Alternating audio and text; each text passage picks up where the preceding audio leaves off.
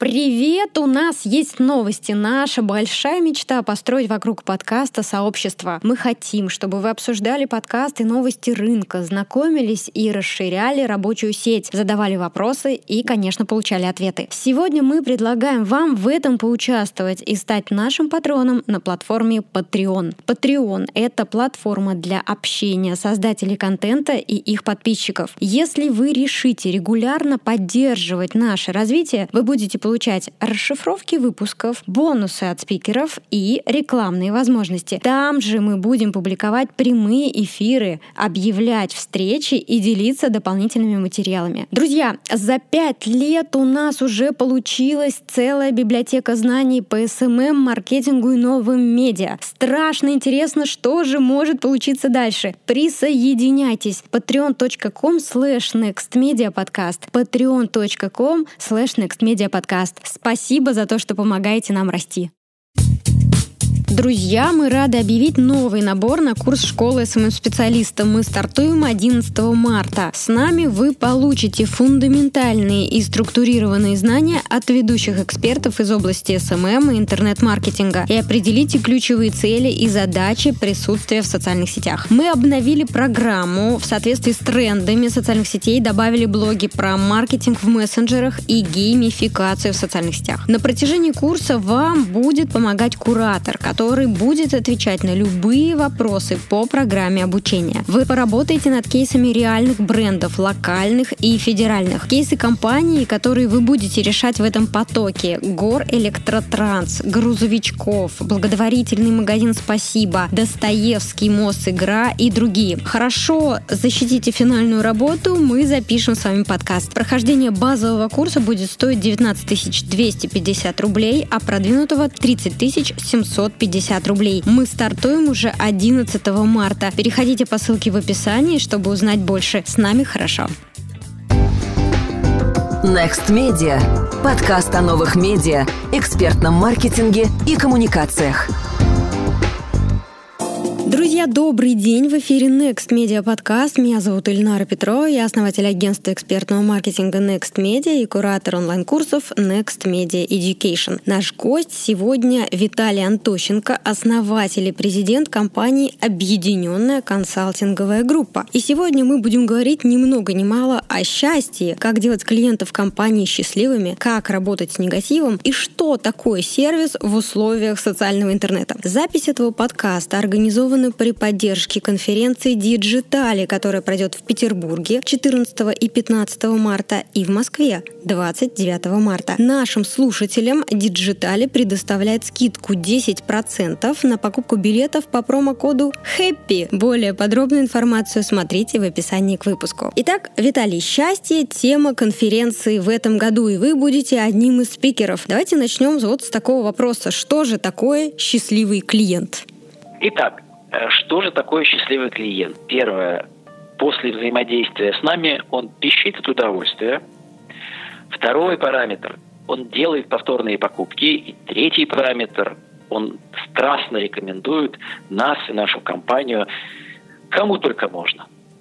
И вот если клиент делает то, что я перечислил выше, это и есть счастливый клиент – это не абстракция, это измеримый показатель, легко измеримый показатель не только руководителей, для руководителей компании, но и для сотрудников, которые работают с этими клиентами. Очень интересно о том, как правильно измерять этот показатель, мы обязательно сегодня еще поговорим. А что нужно и от чего зависит достижение такого высокого сервиса в компании? Что вообще такое клиентоориентированность? Можно ли ее развивать? И у всех ли компаний, работающих с клиентами, она есть? По порядку, от чего, от чего зависит? Зависит от отношений в компании, от среды, в которой сотрудники работают, среды, которая создана в компании. А среда это должна быть воодушевляющей, среда должна быть доверие, среда должна быть поддержки. И среда, в которой считается, что сотрудник стоит на первом месте, клиент на втором. Только при этом условии сотрудники смогут искренне отдаваться своей работе, смогут гордиться своей работой, любить свою работу. И тогда, когда мы можем себя Эльнара представить на месте таких сотрудников, и вот когда мы будем работать и жить в такой среде, уж точно мы будем с клиентами работать на самом высоком уровне. И клиенты наши будут считать, что мы для них на первом месте. Мы клиенты, вернее, мы, мы как клиенты будем считать, что мы являемся людьми номер один для этих сотрудников, которые так вкладываются, так отдаются в работе с нами. Угу. А я правильно услышала, что сотрудник должен понимать, осознавать, что он на первом месте, а клиент на втором? Отчасти да. Я бы единственное слово «осознавать» заменил на слово «чувствовать», «ощущать» видеть. А почему это так и... важно? Потому что в очень многих компаниях мы слышим как раз обратную мантру, да? Клиент э, на первом месте, клиент всегда прав, мы идем по пути нашего клиента, ну и так далее. А вы говорите обратные вещи. Да, и эта мантра сродни той, которую повторяли раньше, когда рассказывали о том, что Земля плоская. До того, как все согласились уже с тем, что Земля круглая. Там, в этой мантре нет ничего страшного, за исключением того, что она противоречит естественному естественным законам природы. Но если я не на первом месте, вот мы с вами, давайте так простую, на бытовой уровень перейдем. Угу. Если мы с вами в семье, в семейных отношениях, в взаимоотношениях не ощущаем себя на первом месте, мы где-то там, кто-то там в конце. Ну разве добьются от нас наши родственники, чтобы мы были воодушевленные в семье и светились, и горели, и любили свою семью? Нет, мы будем падчерицей, мы будем на побегушках, мы будем зажаты и забиты, и все, что нас будет волновать, это возможность вырваться из этой семьи.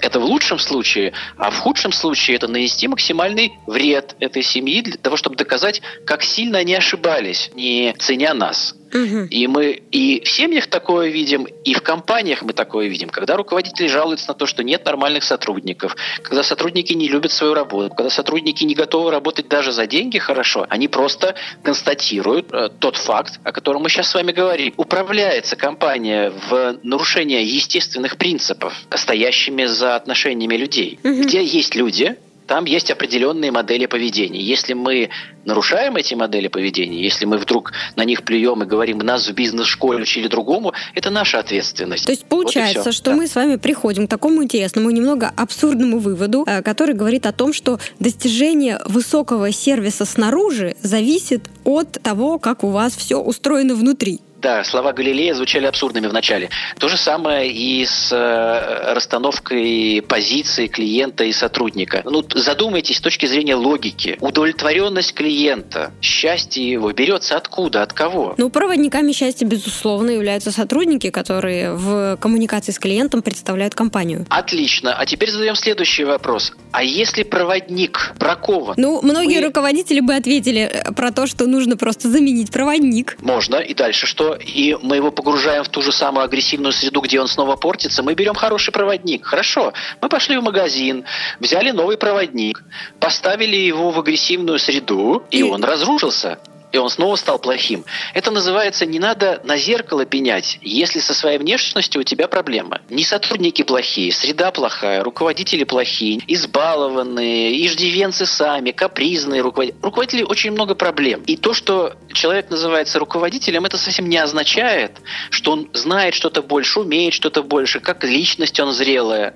Очень многие руководители как раз наоборот, ничуть не более зрелые, чем сотрудники, которыми они управляют. В этом большая проблема. Согласна с вами. И мы действительно очень часто от руководителей слышим такую фразу, что рынок не то, качество людей не то, кандидаты приходят не такие, а мы вот в наши годы. Но это действительно довольно распространенная риторика. Кандидаты приходят действительно разные, люди разные. Более того, я вам скажу, так как я сам руководитель, я соглашусь с вами, что люди меняются. Опять-таки, а почему они меняются-то? Потому что все поставлено на деньги, больше нет никакой ценности, кроме как деньги и обмен этих денег на развлечения. А какие вы ожидаете в результате таких отношений в обществе, такого социума будут приходить люди?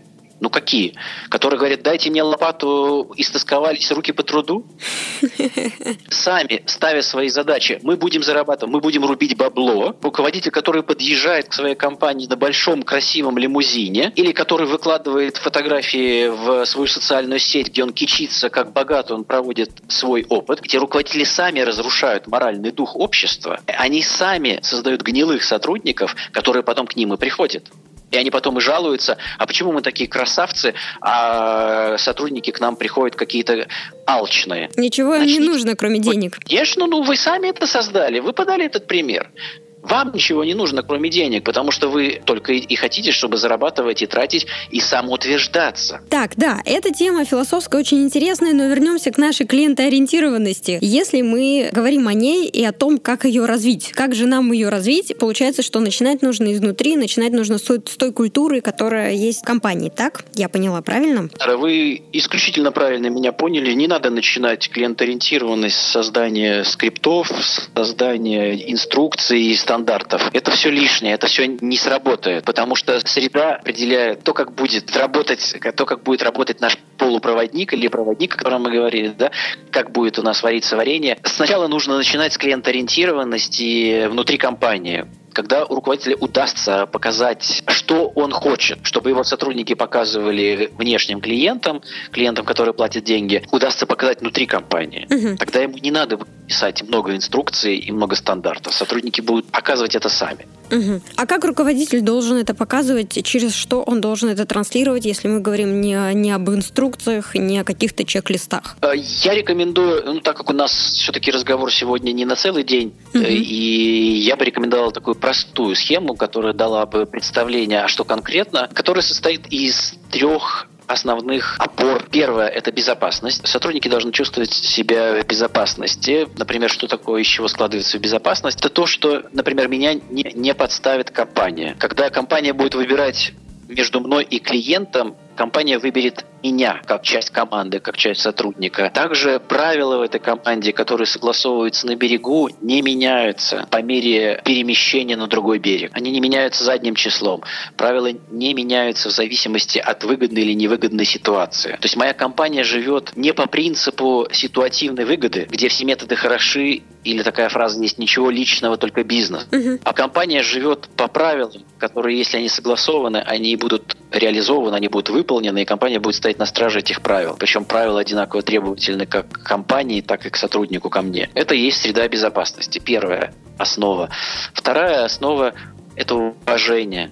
Я должен чувствовать, что меня компания уважает, мою личность ценит, я ценен как человек, сам по себе ценен. У меня могут быть плохие результаты, я могу доставлять проблемы компании э, своей некомпетентностью, но это никак не влияет на уважение ко мне как личности. Меня могут не ценить как профессионалы и попросить уйти из компании, но сделают это очень уважительно и бережно в отношении моей личности. Это мы берем крайний вариант такой, ну, самый, наверное, трепетный. А что мне руководитель спрашивает, ну, что такое уважать? А если этот гад мне портит дело компании. Но хочется тут сразу сказать этому руководителю, это, извините, гад был принят вами на работу и оставлен вами на работе, и вы платили ему зарплату долгие месяцы и годы. Поэтому ну, почему вы так сейчас называете этого человека, это большой вопрос. Это первое. Второе, да, есть люди, которые, например, начинают лениться, раньше не работали хорошо, потом они начинают лениться и перестают идти в ногу э, с компанией, но это никак не должно влиять на отношение как к личности человека, потому что самоуважение и уважение для нас является очень важным параметром. И если здесь компания нарушает тоже естественные законы природы, начинает, перестает уважать личность человека, компания получает бумерангом себе же проблемы обратно. И третья опора – это развитие. Я хочу, как сотрудник, чувствовать, что я развиваюсь каждый день что жизнь не проходит мимо меня. Вот три основы, три вещи, о которых в первую очередь нужно говорить, когда мы начинаем разбираться, что же нужно сделать для создания этой среды. Угу. Круто, очень интересно. Может быть, посоветуйте, что можно нашим слушателям почитать, посмотреть на эту тему, чтобы в системе понять, как это работает, и начать уже внедрять? Этой теме я пришел именно от сервиса. Когда я начал заниматься сервисом клиентоориентированностью, я понял, что невозможно сделать в компании изменения, а внедрение культуры сервиса и клиентоориентированности – это внедрение изменений, потому что с этой культурой мы не рождаемся. Только единицы из нас получили прививку в детстве того, что такое плохо и стали сервисными, клиенториентированными.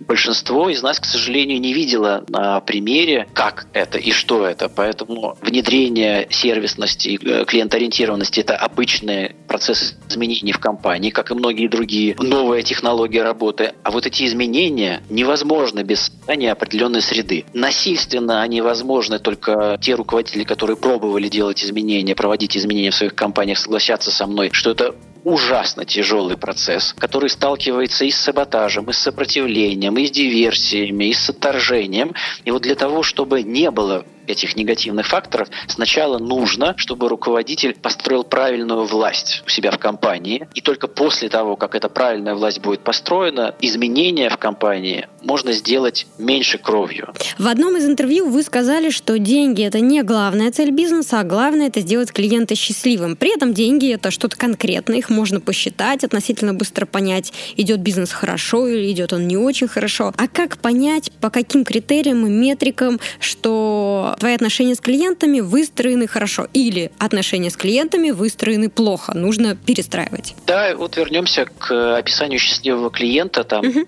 три параметра, три критерия. Пищит от удовольствия. Если клиенты пищат от удовольствия при работе с нами, а как мы, мы это измерим? Работу, мы точно не ошибемся, тем более, что каждый из нас хотя бы раз был в роли человека, который пищит от удовольствия. Второй критерий тоже, который легко и измерить, это повторные покупки Здесь не надо сильно голову ломать. Если клиенты возвращаются повторно, и этих повторных обращений больше 80%, а цена у нас при этом выше средней по рынку, мы работаем хорошо. И третий, это нас страстно рекомендуют. Страстно рекомендуют, например, тогда, Тогда же, когда на нашу компанию кто-то наезжает, из клиентов критикуют, а наши клиенты встают на защиту нас. Вот очень простые измерители, не лукавые, которые точно связаны с результатами работы и являются железобетонным результатом этой работы. Я правильно понимаю, что это нужно как-то привязывать к CRM? Кто должен это измерять? Это обязанность менеджера по работе с клиентами или менеджера по, по продажам? Если мы говорим про компанию, нужно назначить точку сбора информации, где она бы собиралась и потом бы передавалась всем заинтересованным лицам. А по большому счету, если я человек, работающий с клиентами или руководитель людей, которые работают с клиентами, я это вижу. И так достаточно просто посидеть, посмотреть на работу своих сотрудников с клиентами, с гостями или же с пациентами, чтобы мгновенно сделать вывод, не приглашая никаких специалистов, качественно моя компания работает. А вот кто-то рекомендует использовать механику с тайными покупателями или просит своих знакомых знакомых, позвонить в компанию, задать вопрос или оставить заявку, и таким образом а, пытаются определить то, как хорошо работают сотрудники с клиентами. Да, так можно работать. Единственное, что тайные покупатели разрушают ту среду, о которой мы говорили. Это то же самое, что если мы с вами в одной семье, только вы знаете, что я за вами шпионю.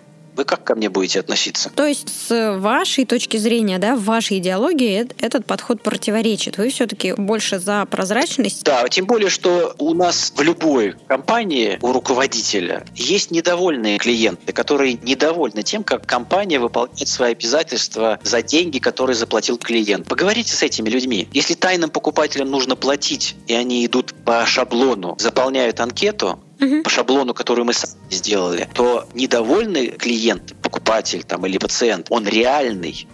Он реально хотел купить у нас, он реально у нас купил, он даже нам заплатил деньги, в отличие от тайного покупателя, которым мы платим деньги. Теперь нам клиент заплатил угу. деньги. Он недоволен, и поверьте мне, у него есть сказать больше нам угу. какими нам угу. надо быть, что надо изменить, чем тайный покупатель. И при этом, при всем, мы не действуем за спиной наших сотрудников. Вот интересно, вы привели пример. Действительно, он происходит в каждом бизнесе. Вот я хочу разобрать по шагам, как правильно эту ситуацию провести, как правильно ее вывести в конструктив. Вот у нас есть недовольный клиент, он оставляет жалобу. Что делает дальше руководитель? Он сам должен связаться с этим недовольным клиентом, задать ему какие-то вопросы. Какие вопросы он должен задавать? Должен ли он э, задавать их вместе с менеджером, который вел этот проект или с ответственным сотрудником, или он потом его информирует об этой обратной связи. То есть как правильно собирать эту обратную связь от недовольных клиентов и как эту обратную связь затем внедрять в работу бизнеса и корректно передавать сотруднику, который работал с этим клиентом и, соответственно, наверное, что-то сделал не так. А способов очень много, и они зависят от э, стратегии компании, от размера компании. Ну, например, когда компания небольшая, действительно руководитель сам может, или так даже получается чаще всего, что клиенты имеют физическую возможность напрямую обратиться к руководителю компании. Руководитель компании первый узнает о том, что произошло. В больших компаниях непосредственно до руководителя дойти очень сложно. Если компании среда качественная, то случаи обращения недовольных клиентов умалчиваться не будут, и эта информация будет доходить до лиц, принимающих решения. Если не очень качественная, то большая часть или значительная часть жалоб недовольств будет оставаться где-то внизу и наверху руководителей будет складываться ощущение идеальной ситуации или близкой к ней. Угу. Разные компании могут по-разному организовывать этот процесс. Лучше всего тогда, когда в компании работает система компенсации, это тогда, когда мы не только исправляем сделанные ошибки клиенту, но и еще несем какую-то материальную ответственность перед клиентом. Тогда о том, что с нашего счета списалась какая-то сумма денег, в тот момент, как она списалась, узнают все заинтересованные лица в компании, и у них будет возможность тут же узнать, а что произошло и что нужно изменить для того, чтобы такое списание не повторилось. Mm-hmm. На мой взгляд, это самая эффективная технология, позволяющая... За счет почему? Потому что она позволяет оперативно получать информацию о месте сбоя работы нашей технологии. Угу. А вот если вернуться к вопросу о том, как правильно интервьюировать недовольных клиентов, понимаем мы, что эта ситуация эмоциональная. Все участники этого процесса, вероятно, взбудоражены. И стоит задача корректно урегулировать этот вопрос, да, компенсировать что-то, при этом получить ценную обратную связь и что-то поменять да, в процессах компании. Вот как это делать? Какие вопросы тут следует задавать, какие вопросы задавать не следует? И нужно ли этому учить всех менеджеров, которые работают с клиентами? Хорошо. Я отвечу, опять-таки, в силу формата э, схематично. Угу. Вначале нужно дать клиенту выговориться. Угу пока вся негативная энергия и злость из него не выйдут. А не, не вестись на несправедливые, унижающие оценки клиента, не заводиться. Есть специальная тоже методология, которую я описываю в своей книге. Все это нужно для того, чтобы дать восстановиться у клиенту картины, его, его картина о своем достоинстве. Потому что эмоции крика – это следствие того, что мы нанесли ужасный урон его самоуважению своей работой. Угу. И вот эта вот энергия, которая выражается в оскорблениях и в крике, она уравновешивает весы. С одной стороны, с другой стороны, человек, находящийся в эмоциональном состоянии, не способен слышать никакие рациональные доводы. Поэтому, когда сотрудники наши начинают апеллировать или к договору, или «а вы сами виноваты», или «вы нам не сказали». В тот момент, когда клиент в ярости, ему хочется нас убить, это контрпродуктивная стратегия, ухудшающая ситуацию. После того, как клиент выговорился, нам обязательно нужно искренне извиниться, понимая то, что мы довели ситуацию до такого состояния. И после того, как мы извинились, нужно озвучить действия, дальнейшие действия, которые мы будем совершать, направленные на исправление ситуации. Угу. После того, как мы озвучили, мы идем их выполнять и держим нашего клиента в ведении того, на каком шаге мы находимся и что мы уже сделали сделали. Это если в двух словах. Да, в общем-то, все понятно. Есть ощущение, что этому вполне можно обучить всех сотрудников, которые работают с клиентами, поскольку алгоритм простой. Да, это не ракета в космос. Отлично. Как правильно организовать исследование индекса NPS, если мы говорим про малый бизнес, да, про ситуацию малого бизнеса, когда нет возможности обратиться в стороннее агентство или к консультанту дорогому, нужно где-то внутри себя решить эту задачу. Что для этого нужно сделать, если опять мы говорим про конкретные шаги? Знаете, для того, чтобы NPS померить, вообще не нужно никому обращаться, ни к консультантам, ни к дорогим агентствам. Мы просто задаем вопросы нашим клиентам. Следующий вопрос. Поставьте от 1 до 10 вероятность того, что вы нас будете рекомендовать. И вот если у нас есть возможность задать этот вопрос, а он у нас всегда есть, мы таким образом и получаем этот процент наших клиентов, которые готовы нас рекомендовать. Другое дело, что этот показатель, он очень условный и немного чего говорит о бизнесе и о том, что мы делаем. Но я искренне не понимаю, почему вокруг этого показателя NPS такой ажиотаж и почему его все измеряют. На мой взгляд, он не проясняет ситуацию сильно. То есть для того, чтобы менеджмент хотел как-то померить себя и получить одно измерение и успокоиться, что у нас все хорошо, наверное, да. Но вот что из этого следует показать или что нужно менять, Я не знаю. Угу. А что тогда это измерять? И второе, угу. ну, я поставлю, вы мне задаете вопрос, Виталий, как вы оцениваете нашу работу с вами и будете ли вы нас рекомендовать? Оцените, пожалуйста, по десятибальной шкале. Я вам, Ильнар, оставлю 10. Угу. Это что означает? Что я вас действительно буду рекомендовать? Ну, нет же. Я просто поставил 10. А для вас это означает, что вы качественно сделали бизнес и что-то там изменилось. Вам важно не то, что я вас поставил 10. Вам важно получить подтверждение, что я реально хожу и рекомендую. Это важно. Угу. Да, это важно. И как можно это сделать, если мы не рассматриваем вот этот индекс NPS, который все предлагают замерять? Тогда какие показатели мы работаем? На показатели благодарности, которые реально пишут наши клиенты, на количество, а потом мы дальше идем по цепочке, например, а откуда появляются эти благодарности? Ага, благодарности появляются после того, что мы сделали что-то такое, что наши клиенты ценят, но не ожидали от нас получить. Это тогда, когда мы их ожидания превзошли зашли. Так, а что мы можем сделать в компании для того, чтобы у нас появились эти шаги угу. и оценивать действия по созданию этих шагов в компании? измерять внутри компании, а что мы внутри компании сделали такого, что изменило нашу технологию, улучшило ее, изменило подход наших сотрудников, изменило их взгляды и отношения к работе. Вот это надо измерять. И поверьте мне, чем больше у нас будет показателей вот в этих измерителях и лучше статистика, тем больше у нас в конце цепочки будет клиентов, которые будут счастливыми, а значит в деньгах у нас проблем не будет. Угу. Да, интересно. Давайте вернемся к клиентам. Все ли клиенты условно наши? Как определить не своих клиентов на старте, чтобы не тратить деньги на их привлечение? Потому что очень часто история, очень частая боль всех бизнесов, малых, средних, крупных, в том, что мы тратим довольно много денег на привлечение клиентов, потом оказывается, что этот клиент не наш, он э, уходит или он недоволен, хуже, если он еще распространяет негативные отзывы, и и в итоге мы тратим на привлечение, потом еще мы тратим деньги на отработку негатива, а все потому, что мы не смогли на старте правильно определить, э, сегментировать или донести нашу ценность. Можно ли как-то с этим работать? Отвечая на ваш вопрос, а все ли клиенты условно наши, ответ в стратегии компании. Если у нас цель компании деньги, и мы хотим э, деньги и часть рынка, и она у нас эта стратегия на максимуме, то все клиенты наши. Мы всеядные. Это как с едой. Я ем все. Моя стратегия набрать вес. И вот для, в этой стратегии я, если узнаю, познакомлюсь со стратегией компании, меня спросят, а все ли клиенты наши? Я скажу, ребята, все клиенты ваши.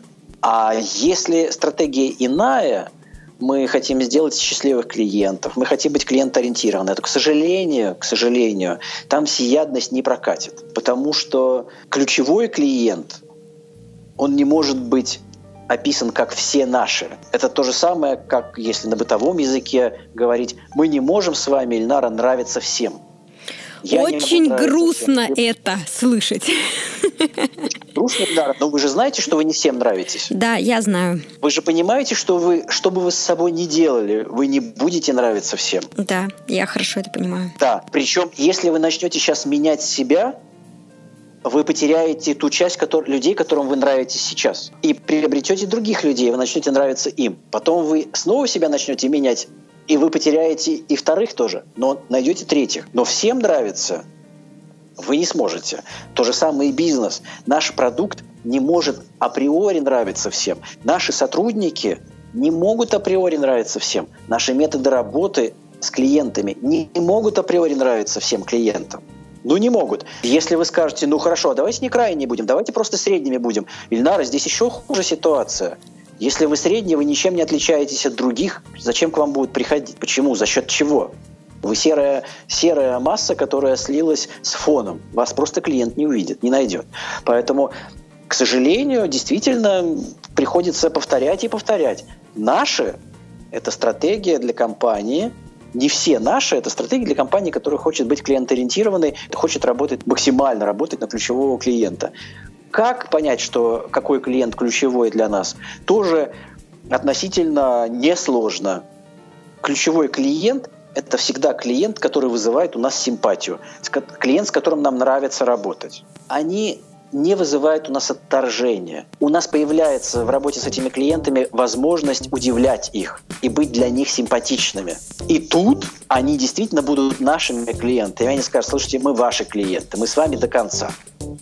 Здорово. Виталий, спасибо большое за время в эфире, за время, которое вы нам уделили, за ответы, которые вы дали. Друзья, я напоминаю, что вы сможете услышать выступление Виталия на конференции Digitali, которая пройдет в Петербурге 14 и 15 марта и в Москве 29 марта. И для наших слушателей Digitali дарит скидку 10% на покупку билетов по промокоду HAPPY. Более подробную информацию вы сможете найти в описании к выпуску. Если, Виталий, вы найдете еще какие-то полезные ссылки, материалы и сочтете сочтете необходимым поделиться ими с слушателями нашего подкаста, то мы обязательно также добавим их в описании к нашему выпуску. Тоже можно узнать и в диджитале, найти в интернете, и всю получить информацию. Угу. В том числе и пообщаться, пообщаться с сотрудниками компании, в которой я работаю, и проверить на вшивость те слова, которые вы слышали сегодня в нашем чудесном диалоге с Ильнарой. Отлично. Спасибо большое, Виталий. Спасибо большое, слушатели, за внимание. Всем хорошего хорошего дня. Спасибо, друзья. До свидания. Скачать другие выпуски подкаста вы можете на podster.ru